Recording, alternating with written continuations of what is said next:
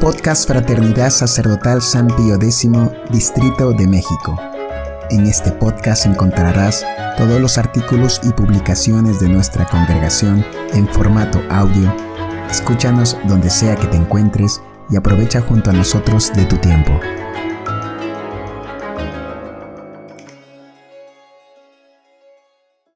Hojitas de fe para que el conocimiento de la verdadera doctrina se extienda a otras almas. Hojitas de fe número 4. Fiestas de la Virgen. Historia de la advocación de la Virgen del Carmen. El día 16 de julio es la fiesta de Nuestra Señora del Carmen, advocación muy popular de la Virgen, por ser la patrona de una de las más insignes órdenes religiosas y por habernos dado el Santo Escapulario, que es una de las devociones marianas más queridas del pueblo fiel. Punto número 1. Historia de la Orden del Carmen. La Orden del Carmen y la advocación de Nuestra Señora del Carmen, según antiguas tradiciones, se remontan al profeta Elías, que vivió en el siglo IX a.C. Este profeta vivía en el Monte Carmelo, situado en Palestina, en un promontorio que entra en el mar Mediterráneo, y es famoso por los acontecimientos de la vida del profeta. La victoria contra los sacerdotes idólatras de Baal en el la victoria contra los sacerdotes idólatras de Baal en tiempo del impio rey Acab, que reinó del 860 al 852 a.C., a los que el profeta hizo matar después de castigar a Israel con una sequía de tres años y medio. La visión de la nubecilla misteriosa que trajo la lluvia. Después de matar a los sacerdotes de Baal, Elías volvió a abrir el cielo que antes había cerrado. Y fue entonces cuando vio venir del mar una nube misteriosa, muy pequeña al principio, pero que fue creciendo progresivamente hasta traer una lluvia abundantísima. Y por revelación divina, supo Elías que esta nube era una figura de la futura madre del Mesías.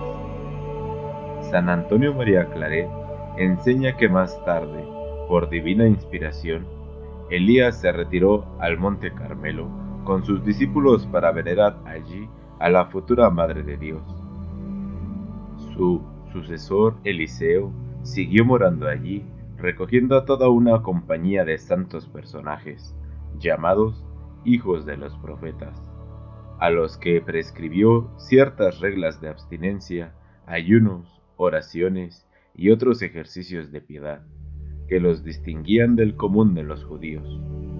Ellos formaron lo que podríamos llamar la Orden del Carmelo, que se perpetuó hasta la venida del Señor, tanto como lo permitió la dominación de los reyes de Babilonia, Siria, Persia y Egipto. Abro paréntesis. Cuando el día de Pentecostés los apóstoles, inspirados por el Espíritu Santo, hablaban diversas lenguas y hacían multitud de prodigios por la sola invocación del nombre de Jesús, muchos hombres que según la tradición habían seguido los ejemplos de los santos profetas Elías y Eliseo, y que habían sido preparados a la venida del Mesías por la predicación de San Juan Bautista. Convencidos de la verdadera doctrina apostólica, abrazaron la fe evangélica y empezaron a honrar con ternura filial a la Santísima Virgen de cuya presencia y conversación pudieron gozar mientras ella estuvo en vida. Y fueron los primeros que elevaron una capilla a la Madre de Dios, en el mismo lugar del Monte Carmelo, donde el profeta Elías había visto elevarse en otro tiempo una brillante nube en el cielo, figura de esta augusta Virgen.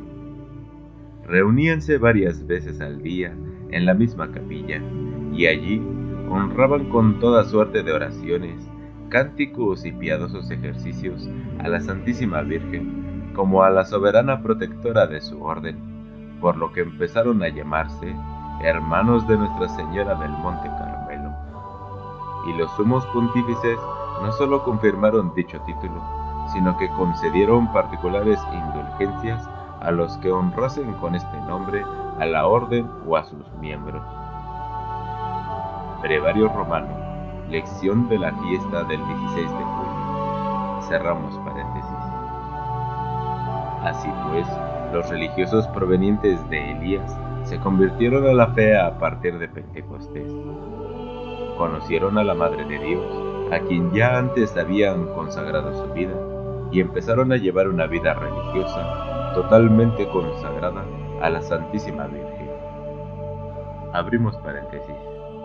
Esta orden no tardó en ser muy floreciente, pues ya a fines del siglo I, el Monte Carmelo se encuentra poblado de monjes y llama la atención de los mismos paganos, y en el año 400 el número de religiosos aumentó considerablemente, por haberse retirado multitud de monjes a Palestina, al Monte Carmelo, donde abrazaban fervorosamente los ejercicios de la vida religiosa, unos en comunidad, otros en lugares solitarios.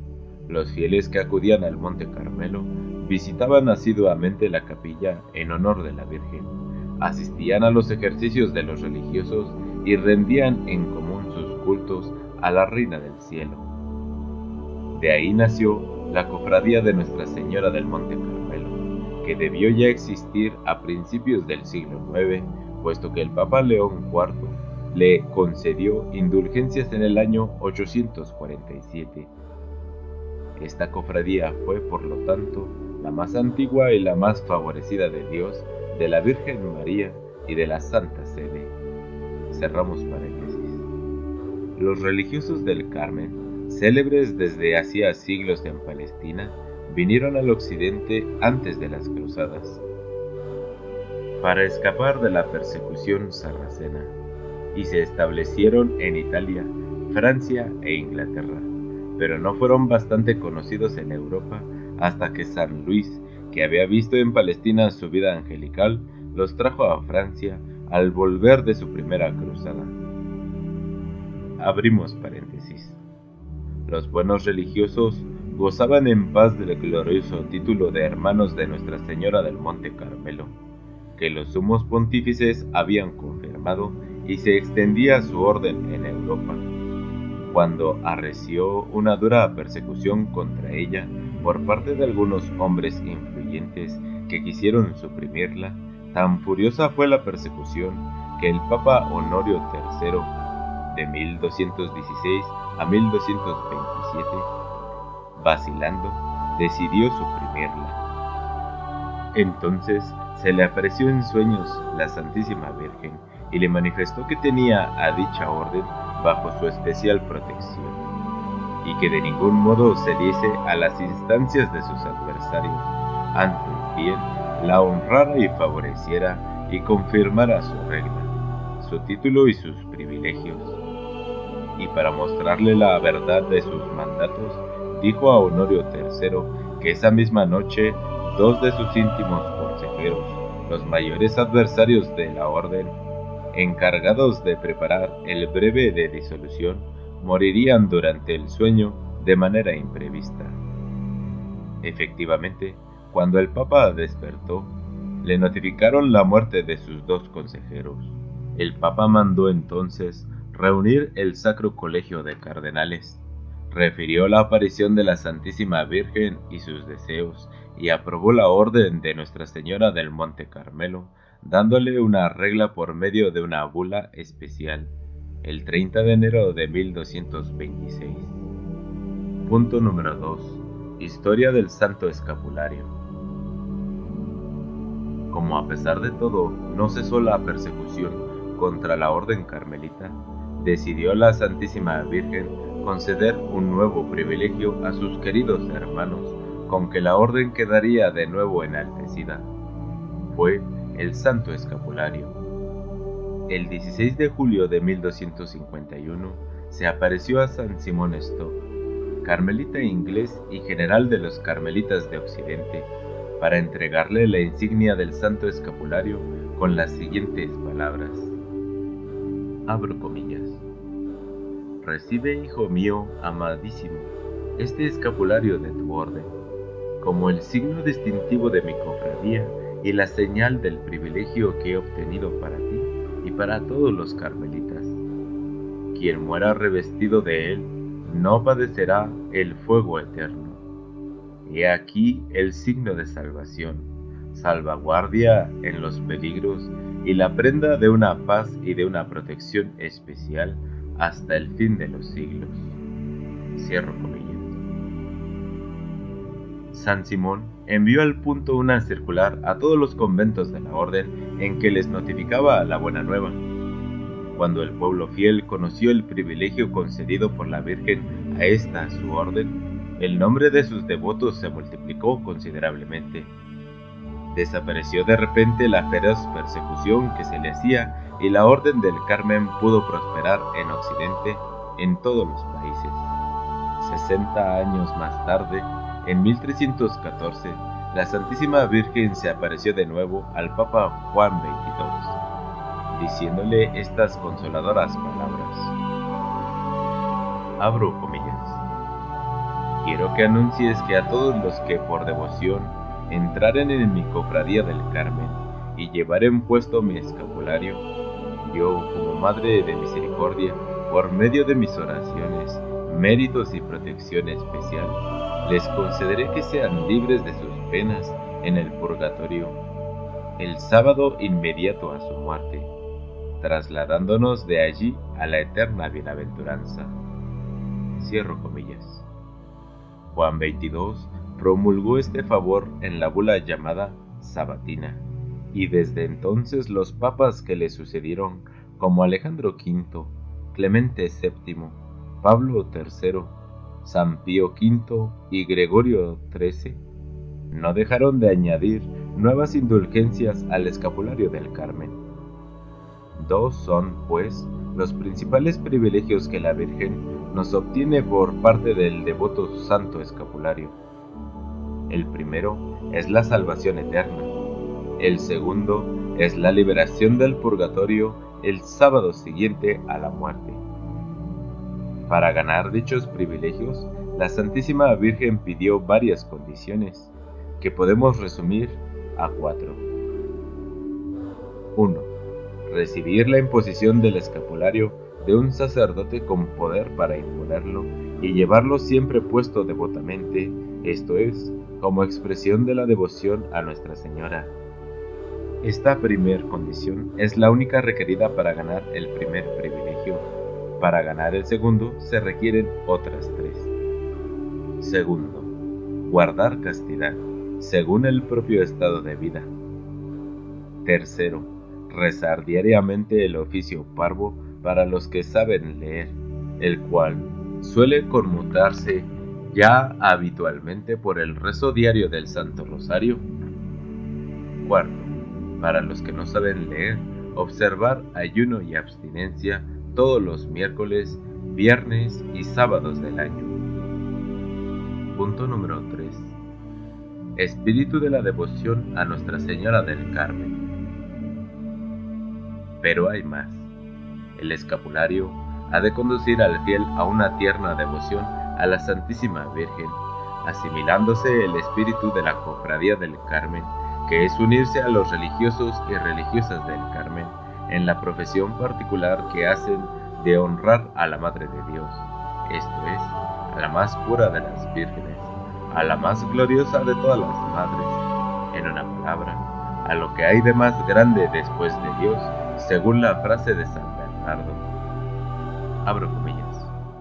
Sobre ti, solo Dios. Por debajo de ti, todo lo que no sea de Dios. Cierro comillas. Los cofrades, en señal de su devoción a esta gloriosa Virgen, se revisten de su hábito para profesar por medio de él el culto que quieren dar a Nuestra Señora. De este modo, enarbolan las señales de su dependencia, la librea de su soberana. Anuncian públicamente que pertenecen a María y que no solo quieren honrarla y respetarla, sino ser protegidos por ella y vivir bajo su manto. Conclusión. La devoción a la Santísima Virgen ha sido siempre considerada en la Iglesia como señal infalible de predestinación. Abro comillas. Un siervo de María no perecerá jamás. Cierro comillas. Y la fiesta de Nuestra Señora del Carmen confirma este sentir. En efecto, Nuestra Señora promete a sus devotos, en este caso a través del porte devoto del Santo Escapulario, la gracia de la perseverancia final. Lo mismo sucede con otras prácticas marianas, tales como el rezo diario del Santo Rosario y la comunión reparadora de los primeros sábados de cada mes. Abro comillas. Prometo asistir en la hora de la muerte con todas las gracias necesarias para la salvación de su alma a todos los que el primer sábado durante cinco meses se confiesen, reciban la Sagrada Comunión recen el rosario y me hagan compañía durante 15 minutos, meditando sobre los misterios del rosario con espíritu de reparación. Cierro comillas. Al aferrarnos, pues, al santo escapulario, no nos aferramos a una simple tela de lana, a modo de amuleto, sino a la promesa de Nuestra Señora del Carmen, que ha prometido salvar a los que lo lleven devotamente, esto es, a quienes lo lleven como señal externa de su devoción interior hacia la Santísima Virgen, de la confianza depositada en su protección y de una vida santa como conviene a un devoto hijo de María Inmaculada.